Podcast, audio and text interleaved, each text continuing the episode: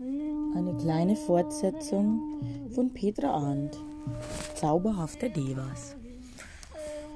Es gibt viele Möglichkeiten, die Botschaften der Devas zu empfangen. Über die Betrachtung der Bilder ist es möglich, intuitive Eingebungen zu erhalten und die Pflanzenenergie aufzunehmen, die Trost und Heilung schenken kann. Jede Pflanze vermittelt eine individuelle Botschaft und verströmt Kräfte, die heilsam für Körper, Geist und Seele wirken. Es ist immer der Geist der Pflanze, die Deva, die Kraft gibt und Heilung geschehen lässt. Um sich einer Pflanzendeva in der Natur zu nähern, unterstützen Rituale, die das menschliche Bewusstsein auf eine höhere Ebene bringen und auf die Schwingung der Devas einstimmen. Besondere Zeiten erleichtern den Kontakt.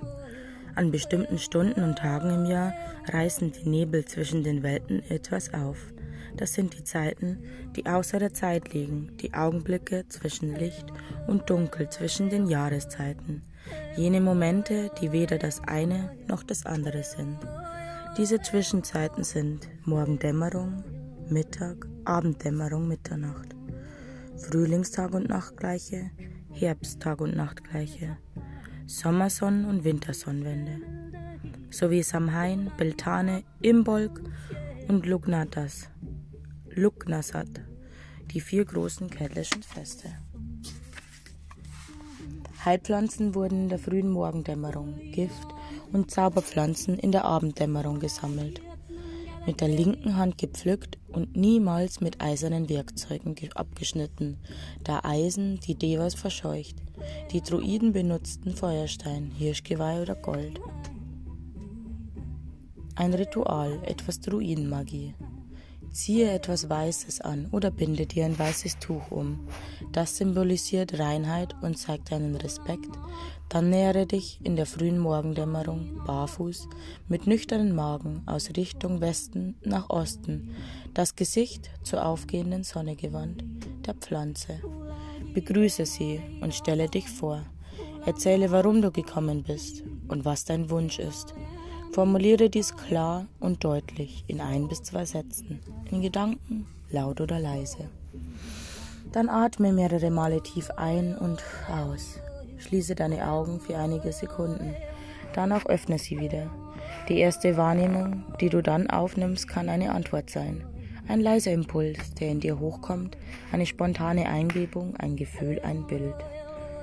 Pflanzen antworten auf unsere Interesse, auf unser Interesse und unsere Ausstrahlungen. Habe Geduld, erwarte nichts und sende Liebe aus. Das sind die Schlüssel in die Anderswelt. Eine Kommunikation ist eine innere Zwiesprache und immer ein Geben und Nehmen. Bedanke dich bei deiner Pflanze. Schenke etwas von dir als Energieausgleich. Das kann ein Lied oder ein Gedicht oder ein persönlicher Gegenstand sein. Feder, ein Stein, Nüsse, Körner und verabschiede dich. Horche in die Natur und horche in dich hinein. Alle Devas sind verbunden mit dem Göttlichen und mit deiner Seele, über sie kannst du dich anbinden an die unerschöpfliche Quelle von Liebe, Weisheit und Heilung. Keltische Spiritualität ist geprägt von eigenem Empfinden, Intuition und persönlicher Wahrnehmung. Du bist einzigartig, jede Pflanze ist einzigartig. Doch bestimmte Pflanzengruppen verkörpern bestimmte Eigenschaften. Kein Blatt gleicht dem anderen.